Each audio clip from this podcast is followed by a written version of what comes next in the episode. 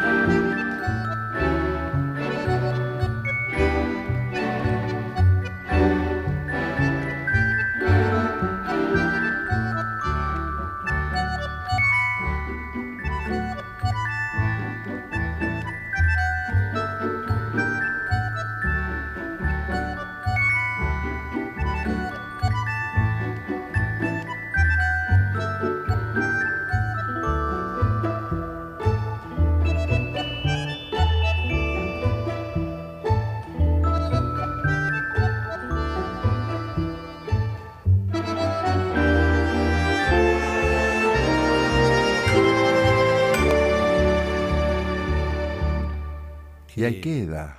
No tiene por qué resolverse de otra manera. No, Esa no, es la no. mirada de Piazzolla, ¿no? Que a mí Sí, me sí. parece muy válida. Sí, sí. ¿Usted sabe qué es el pisito que puso Maple? Sí. Maple era una casa que vendía Ah, eh, Me imaginé. artículos. Sí, claro. Él, él vendía muebles, muchos, muy buenos muebles, alfombras. está más, ¿no? Creo que sí. Qué Mi- millones de dólares costaba poner un pisito de Maple. Porque todos los que tenían esos pisitos, no un departamentito chiquitito, un pisito, Cotorro. claro, que inclusive se hacían fiestas, bailes, este, milongas, música y etcétera. El bulín de la calle Ayacucho era de esos también, ¿no? No, ese era pobre. Ese era pobre, Ese ah, era todo al claro, el bulín No, de- el bulín de la calle Yacucho que en mis tiempos de rana alquilaba. Ah, el no bulín era- que la barra buscaba para caer por las noches a timbiar. No, era- esa era una pobre. porquería. Ah, yo me lo imaginaba un poco más cajetilla. no, no, de- no, era todo lo Y si caía la barra ahí, yo digo, debe estar bien No, no, pero una barra atorranta, Bueno, como nosotros. que- de otros tipos Ah. que yo nunca conocí, tenía guita y ponían unos, unos pisos impresionantes. Sí. Y había bulinecitos chiquitos. Hay un edificio en Sí. una galería de Buenos Aires que está toda hecha, hay, hay una parte de abajo, ¿En la Boston? no, creo que es acá la, en la calle Florida, pero para allá de Corrientes. ¿No es la Boston? ¿La Galería Boston, la que tiene el ascensor en el medio? ¿Boston? Ahí me dijeron que en la Galería Boston había unos, sí, había unos cotorros bravos. ¿Florida y qué?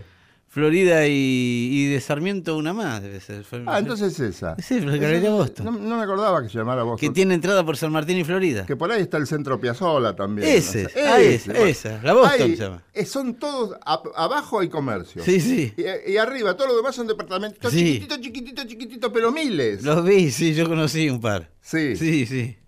Bueno, este, era ahí también. Ese era otro tipo. Iba a llevar paquete de la Galería del Este yo ahí. De, de Sergio Renán, tenía un par de amigos ahí. Así. Y me mandaba, no, llevarle esto. Sí. Bueno, paremos ahí. No, paremos ahí, Sí, claro, paremos no, no. Este, era, que era más chiquitito y era otra cosa. Eran cotorritos también. Tenés cotorrito. El cotorrito era el lugar para guardarse, para esconderse, para- Sí, sí. este, etcétera. Qué cosa, y le dedicaban canciones también. Bueno, acabemos con esto. ¿Cómo es que llegué- No sé, salgamos de esto. ¿Cómo es que llegamos a esto? ¿Y sabe con qué vamos a salir de esto, Héctor? Sí, ayúdeme, por De favor. Este entuerto. Flores, ayúdeme. Mongo Santa María. Ah, bueno. ¿Qué, qué páginas ha escrito Mongo Santa María? eh? Sí. Mongo era uno de los tantos eh, puertorriqueños eh, o primera generación de americanos hijos de puertorriqueños que en la época que se puso de moda el Latin Jazz, el jazz latino, estoy hablando ya cuando los cubanos empezaron a irse en tropel para Estados Unidos y llegaban con sus bongos y sus tumbadoras y se sumaban a bandas de jazz un poco más tradicionales, A Chucho Valdés le gusta que digan Cuban jazz o jazz cubano Cuban, eh, sí, en vez de latín, porque él dice Sí. que todo se originó en Cuba. Rítmicamente. Es verdad, es verdad. Claro, pero los puertorriqueños que estaban ahí a media cuadra. Pero además este, le decís este jazz cubano y te paga una copa, ¿eh? Se vuelve loco. Ah, y bueno, Porque tiene razón. casi nadie lo dice. Y, y sí, está bien que lo reconozca él, que Sí. tiene una palabra muy autorizada. Sí. Bueno, Mongo empezó a, eh, empezó a tocar así como el bongo, las tumbadoras, hasta que arma su propia banda, que pasa un tiempo, ¿no? Él arma su propia banda a principios de, de los 70, ¿sí? Ya con unos 8 o 9 años en, en la, en la ruta, logra armar su propia banda, y cuando arma su propia banda, empieza a vislumbrarse la aparición de la música para discotecas que este era mandado a hacer para eso, para hacer una música bailable, diseñada Sí, sí. para bailar, ¿sí? Cuestión que Mongo empezó a experimentar, empezó a ampliar su banda, empezó a ampliar el sonido de, de lo que era un cuarteto, un quinteto, eran como 20 después, con una línea de 6 o 7 percusionistas, a la Ray Barreto, contemporáneo a él. Pero Mongo era más refinado porque Mongo venía de la. eh, Mongo había estudiado en la academia. ¿sí? Era un pianista de extracción clásica. Mm. Y a mí hay una canción que para mí lo, lo sintetiza. Cuando uno quiere hablar de Mongo Santa María y no tiene ganas de explicarlo, tiene que escuchar una canción que se llama Sofrito. El sofrito, ¿sabe qué es? Es lo que en Brasil es la feijoada. Ah, Es lo que acá es el, lo que se mete, todo lo que sobra se mete en una olla y se hace. Sí. Y se morfa. Sí. ¿sí? No es sano, ni, ni, ni El rico de las bailantas. Es que es eso, ¿sí? Es lo que quedó y es lo que vamos a comer, ¿sí? Dale. Sofrito de Mongo Santa María.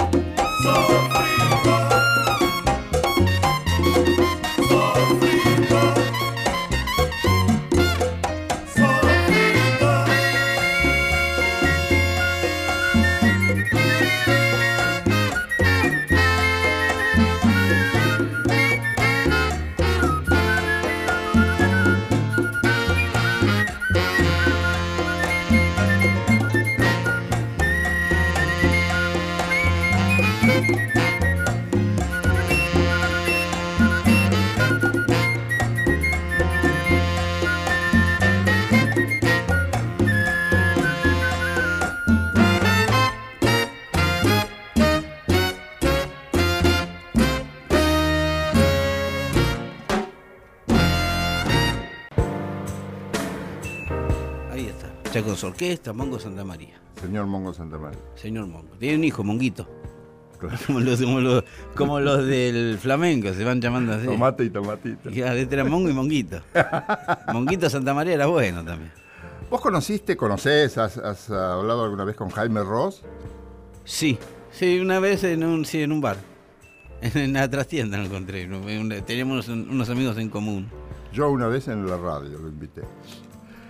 Siempre me interesó, sobre todo su amor por el fútbol. Adriana Varela es muy amiga, no me acuerdo. Adriana, Varela, Varela, le, Adriana Varela le, le produjo lo que para mí es el mejor disco de Adriana Varela. Era esa época. Ahí que ahí está la bombacha en la canilla, ¿cómo es? No, de la canilla. De la canilla. Que si nunca viviste lo de Nadie se olvidó, le cantan a un tipo que es grande y no se casa nunca. Vos no sabés la emoción de ver la bombachita en la camilla, en la canilla. En la canilla. Sí, sí, Él dice mucho eso, ¿no? Claro. Del amor, ¿no? Bueno, Jaime Ross ya ha festejado bastantes aniversarios. Sí. Pero siempre, aparte de que estrena permanentemente porque gusta mucho. Sí. Tiene lo mismo que lo hablábamos el otro día de los muchachos de Serrat y compañía. De hoy puede ser un gran día. Él tiene una canción que le gusta a todo el mundo y que es un clásico. A mí me gusta traerte clásicos. Sí, tiene, sí, no sé cuál va a traer, pero sí tiene dos o tres que son muy clásicos. Yo hoy traje Amándote. Amándote. Eh. Que, este, que después tiene una continuación que canta Adriana Varela también. Sí. Y que con la orquesta de, este muchacho, de Jaime Ross, dice, no te vas a morir cuando a vos te, dé la, gana, etcétera. Bueno, esto es... Y venía a candombear a las 2 de la mañana. Sí, sí. letra. Yo creo que a las 3. A las 3, está bien. bueno, dale, amándote.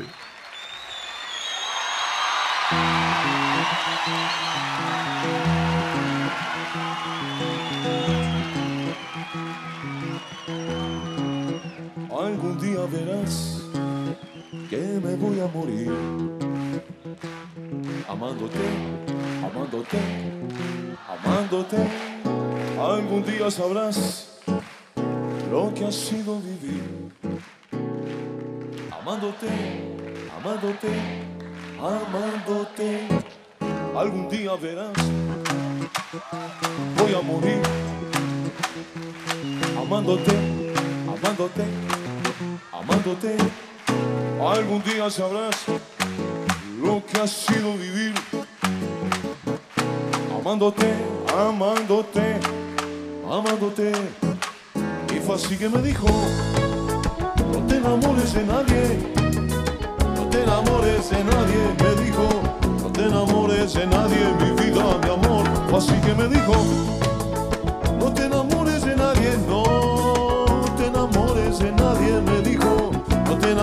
enamores de nadie, mi vida, mi amor. Algún día verás que me voy a morir. Amándote, amándote, amándote. Algún día sabrás lo que ha sido vivir.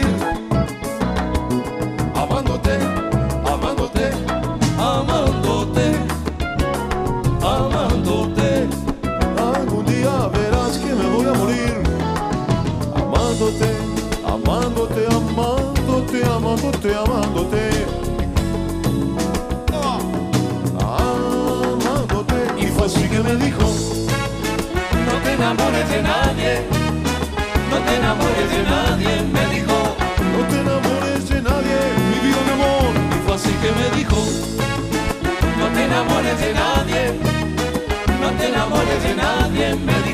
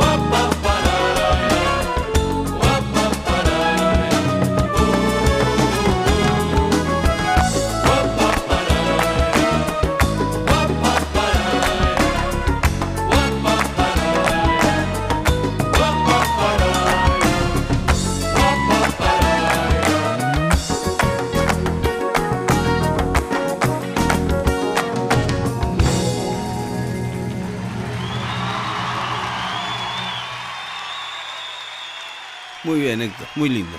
Muy lindo. La verdad, una gran versión Y también. después le contesta, no te vas a morir. Cuando vos te la gana. Sí, sí, yo muchas veces pienso en esa frase. Sí, Yo se lindo. la escuché, ¿sabe quién? Por primera vez en un, en un recital de ese candombe raro que hacía a Rubén Rada, Rada. Rada, sí. Rubén Rada. Sí, sí, Sí, sí, qué lindo Rubén Rada. ¿Y quién si no Rubén Rada? Sí. Bueno, eh, usted, yo sé que usted nos une, entre otras cosas, nuestro amor, nuestra devoción a Miles Davis. Así es. ¿sí? Miles Davis tuvo una novia, una señora. ¿Así? Sí, sí, una mujer brava. Fue brava. Estoy Porque hablando años. señora, o no señorita, señora, ¿qué- ¿por qué señora? Porque se casó. ¿Era grande? No, se casó. Ah, mamá. fue su mujer. Fue su esposa. ¿Su sí, sí. esposa? Fue Ah. su esposa, pero, pero era una relación así que. Que los dos tenían el mismo carácter. Y el mismo apellido. Dios mío. Sí, sí. Los hacían echar de los departamentos.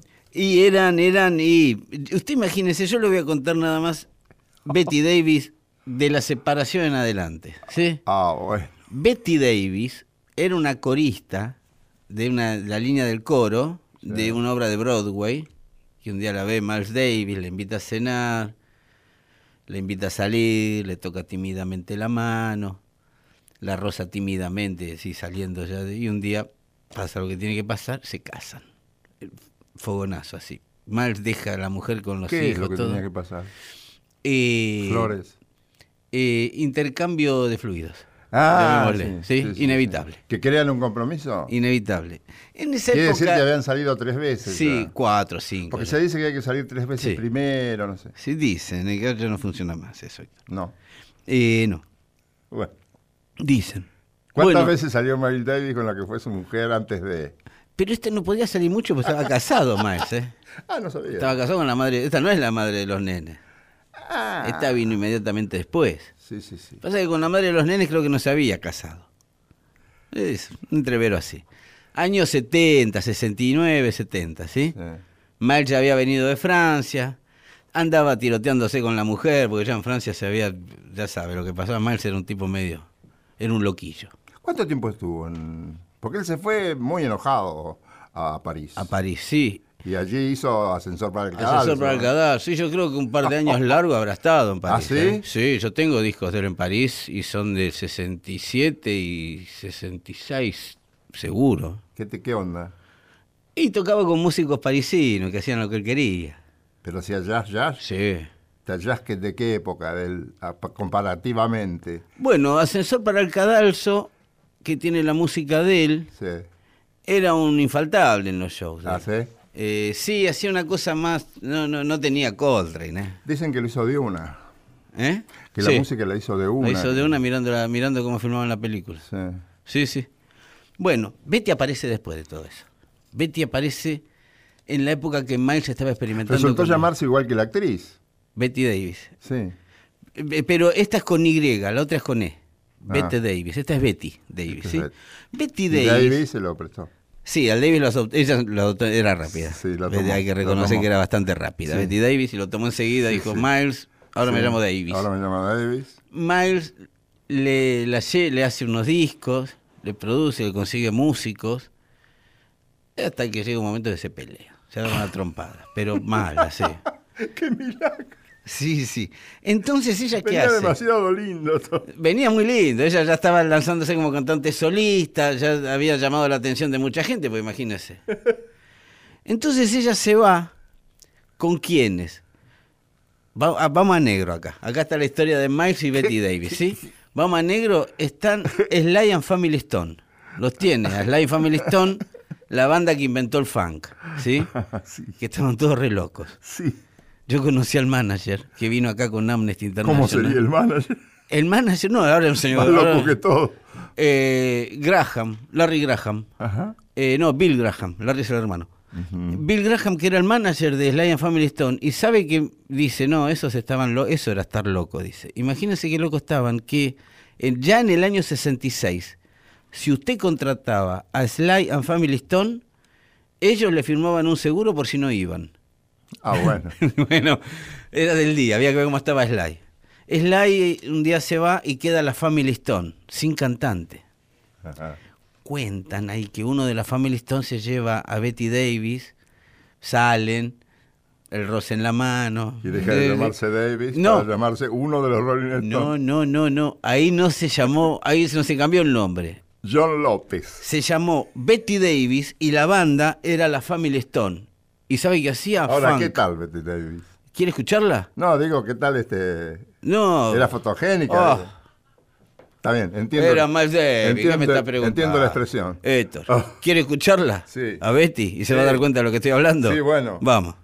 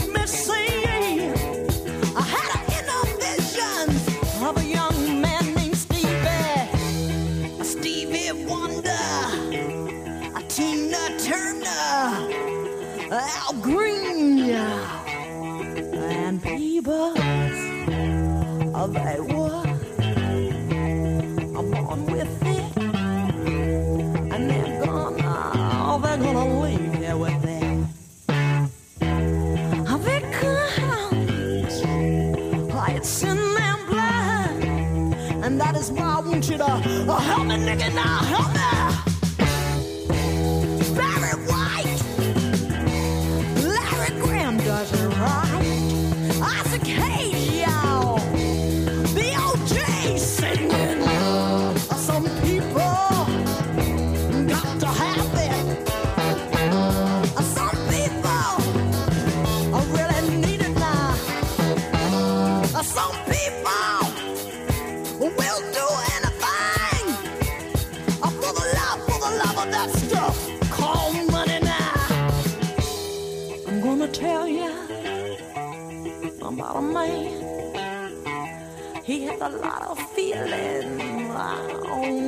hands, and his name was uh, Jimi Hendrix, y'all.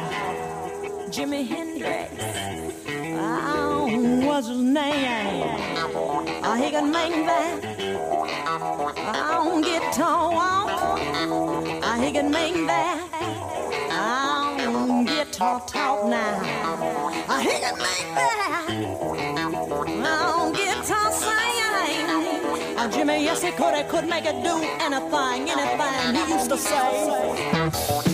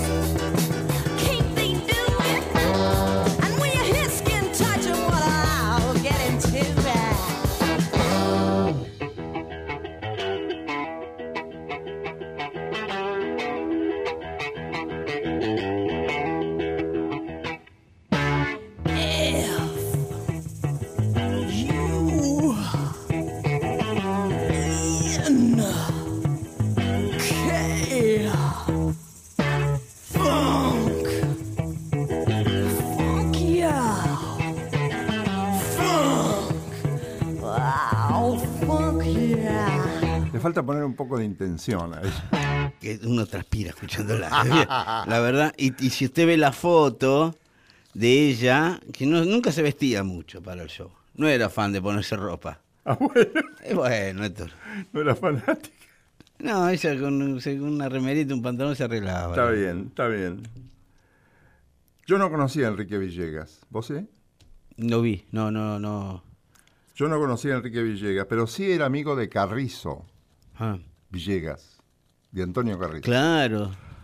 Se claro. juntaba con Carrizo a conversar. Bueno, el mono Villegas es tío de Miguel Zabaleta.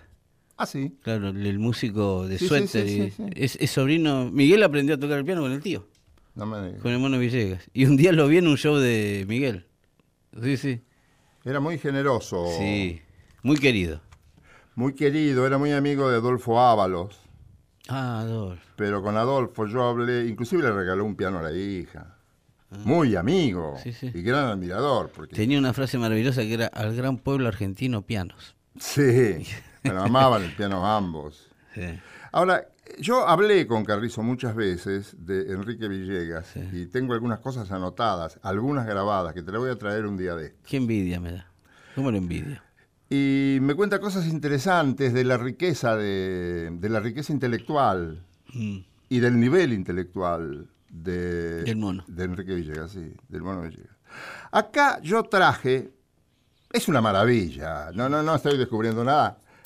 No, Cualquiera que escuche va a decir, ¿qué, qué novedad trajo este? no, que, bueno, que, eh, Héctor, mire, que Enrique ojalá Villegas se- toca bien el piano. Yo hace muchos años que no escucho un tema del mono Villegas en la radio. y una vez Muchos años. hizo una sesión de grabaciones, Sí. Una en el 55 y otra en el 57. Esta canción que vas a escuchar, este tema que vas a escuchar, es del 57. Y ¿sabes con quién? Uno de estos lo tenías que conocer. Eh, el mono toca el piano, Mm. Mill Hinton toca el bajo y Cotsy Cole drums, la batería. La batería. Ese es más, muy Sí, conocido, sí. Sí, sí, yo creo que era de Dizzy Gillespie. Era de la orquesta de Dizzy Gillespie. Ese vino a Buenos Aires con una orquesta de Dizzy Gillespie. ¿Ah, sí? Mm. Yo a mí me suena mucho, yo no, no. Sí, sí, sí, me suena mucho a mí. Y elegí este tema porque mete unas manos, mirá. Sí. Tiene ese, ese hombre. eh, eh, Enrique Villegas sabía tanto, viste que dicen que el piano es el instrumento más completo que Claro. existe. Sabía tanto del piano. Él te- tenés que.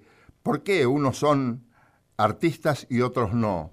Porque son artistas los que conocen los secretos del instrumento y saben sacarle cosas que el instrumento a otros no le da. Claro, porque saben a dónde puede llegar el instrumento. saben hasta dónde puede llegar el instrumento. Sí, sí, Y esas manos, esas manos que son Sí. la natural eh, eh, prolongación del cuerpo, tienen un contacto que parece este, Sí, sí. interestelar. Mirá, ¿qué querés que te diga? Y usted ¿Qué aprieta querés? la misma tecla y no suena Y igual. no suena, no, no, suena. 100 tipos tocan la misma tecla y no Sí, suena no igual. suena la, igual. las- la hace sonar uno de estos tipos y es distinto y queda para la eternidad. Enrique Villegas.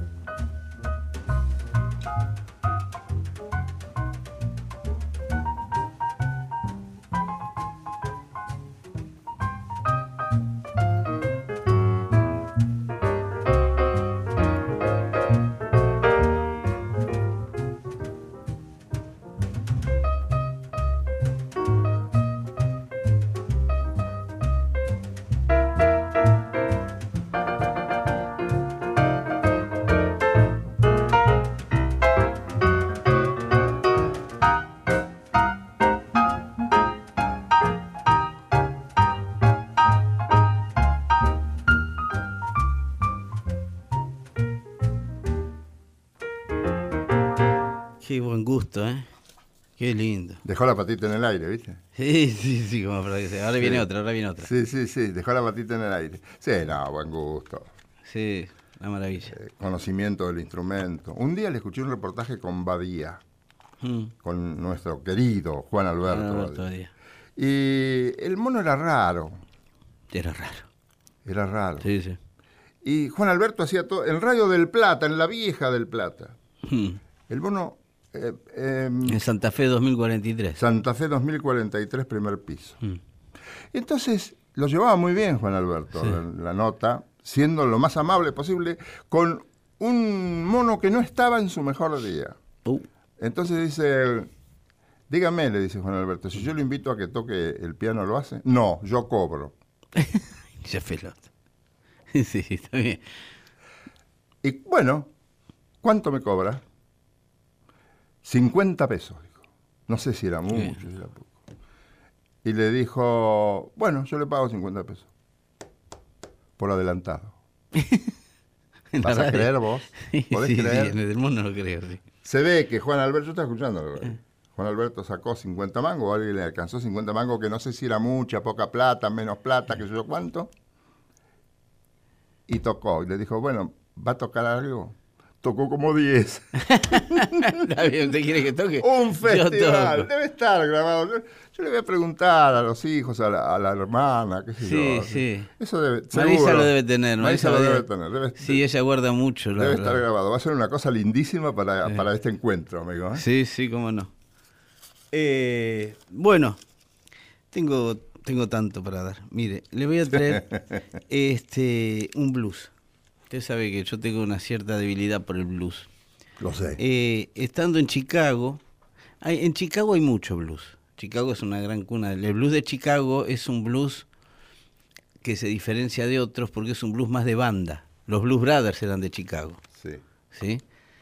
La banda es lo que llama la atención. Siempre hay un solista y todo, pero las bandas que son de Chicago son muy diferentes. El Mississippi es un blues más pobre, más de B.B. King, Ahora, en Waters. general, Chicago siempre fue un lugar Es exuberante, Chicago. privilegiado. Musicalmente es exuberante. Y los músicos de todas partes querían ir a Chicago, el mismo Armstrong. Claro. Bueno, es que en Chicago uno puede vivir tranquilamente de tocar en Chicago. Sí, sí, sí. Otis Rush, de quien estoy hablando, Otis Rush, es un músico que no hace giras, tiene su bar en Chicago, toca ahí, vende sus discos a la salida del bar y ya con eso le va fenómeno, no anda, se, se sacó todos los problemas de encima Otis Rush. Sí. Toca en Chicago, como Buddy Guy. Si usted quiere verlo, tiene que ir a Chicago. Raro que haga una gira. Tienen su club en Chicago, dos o tres, entonces pasan una noche en uno, otra noche en otro. Sí. Yo lo vi en Chicago, Otis Rush. Usted lo ve entrar y ya se mira que la noche de Chicago es brava. ¿eh? Usted lo ve entrar y ya se da cuenta sin conocerlo que ese tipo es alguien. Ese es alguien. ¿Por qué es brava? Porque, no, porque hay mucha mezcla y mucha gente consumiendo música. Ah. Entonces se mezcla mucha gente, uno, Sí. mucho sí. negro. Hay mucha cosa de- buena. de Mucha cosa buena, sí, sí. Y este, yo me acuerdo, entró con sombrero de cowboy, traje, corbata, colgantes de oro, anillos así gruesos, ¿no? Es, esa cara hice yo. Cuando diga, ¿y este quién es? Esa cara ¿Y este, este va a tocar seguro? Sube. ¿Quiere escuchar a Otis Rush? Ah, no. Hold the Train. Ah, no. Vamos.